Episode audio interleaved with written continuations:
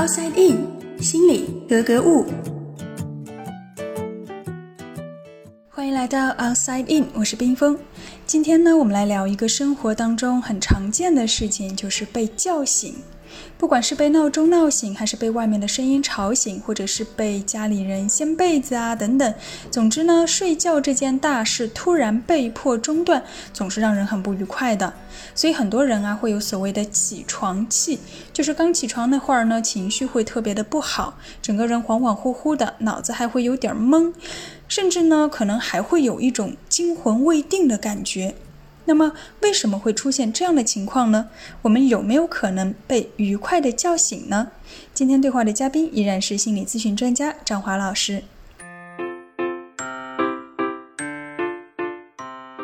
张老师你好，哎，你好。早起是一件挺痛苦的事情，有些人可能闹钟响了，然后就摁掉接着睡，是不是？只有比较简单粗暴的方法才是比较有效的，能够把你叫起来。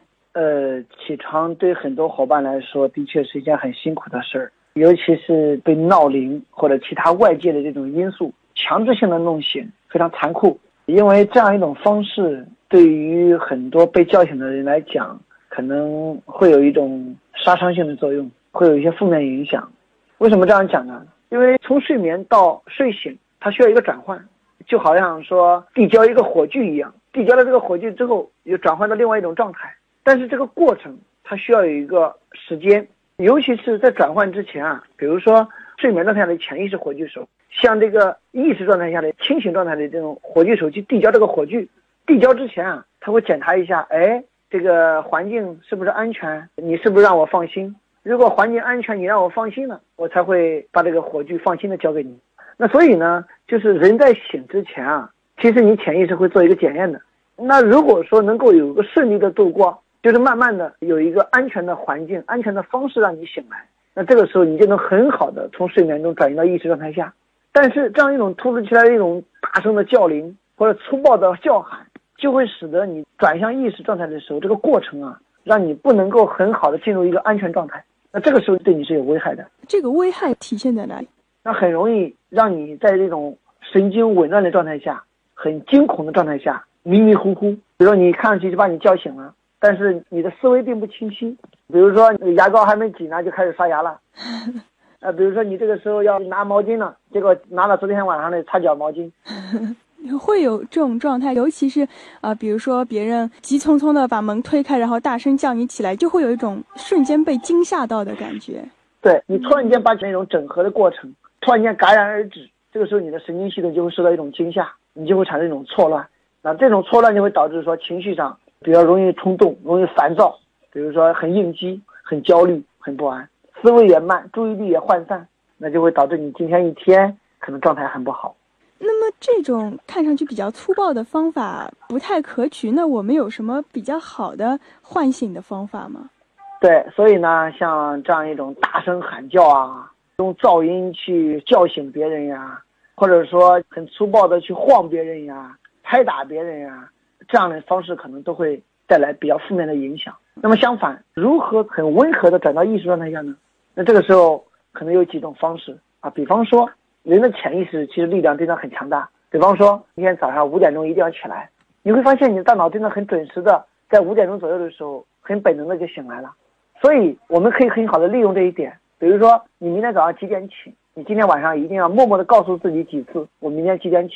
这样一来呢，就让你的潜意识有一个准备。说我明天几点会起来，甚至会被闹钟叫醒。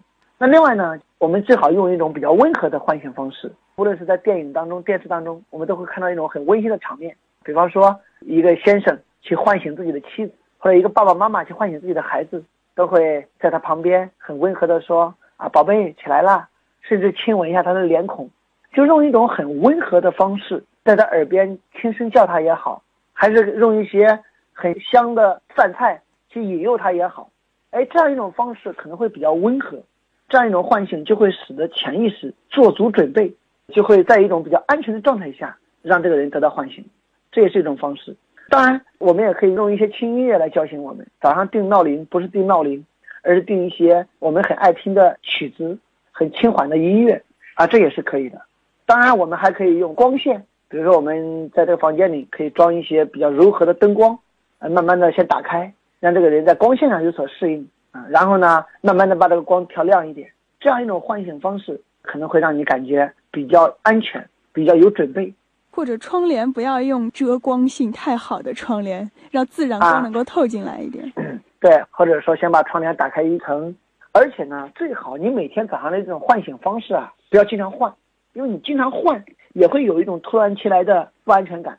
最好你有一种方式比较满意，比如说某一个音乐你比较满意，让你形成条件反射了。哎，到这个时间，这种音乐就响起，让你觉得哦很熟悉的一种音乐。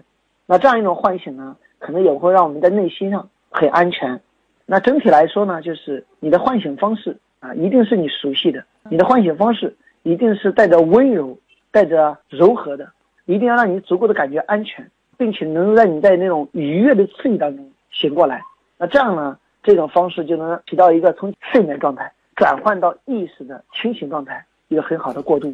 好的，谢谢张老师。所以说，不同的唤醒方式啊，其实会带来完全不同的效果。而起床的状态呢，很多时候又会影响到我们这一整天的状态，不仅仅是情绪，包括记忆力呀、注意力等等都会受到影响。就是说，有可能你进入到正常的生活工作状态所需要的时间，会比自然醒的时候更久一些，一时半会儿呢，可能会缓不过来。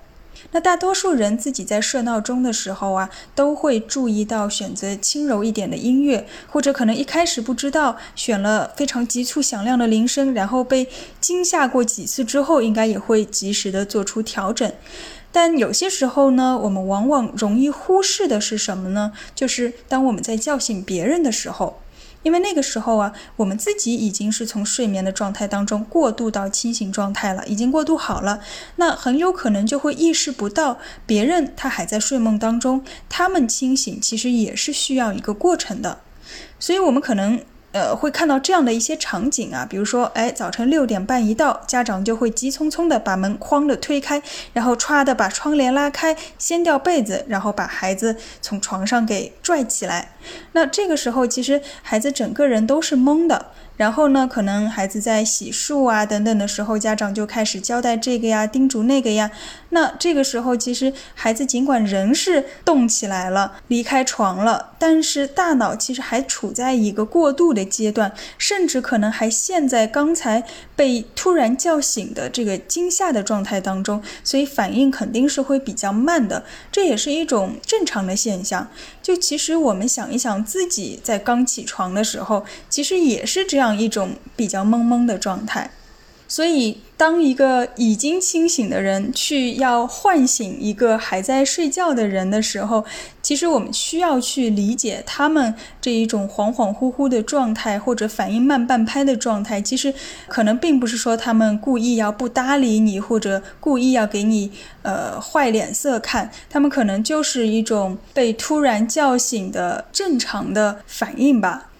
另外呢，我们自己可能大多数时候还是会通过设闹钟来叫醒自己。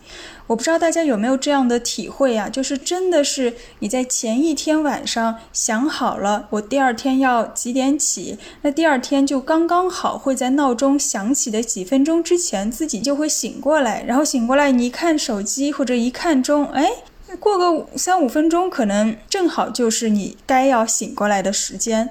反正我是经常会有这样子的一种情况，我就会觉得非常的神奇。为什么我们会在睡梦当中还能够知道预设的起床时间就要到了呢？这个其实背后的原理，科学家们目前也没有研究得很清楚。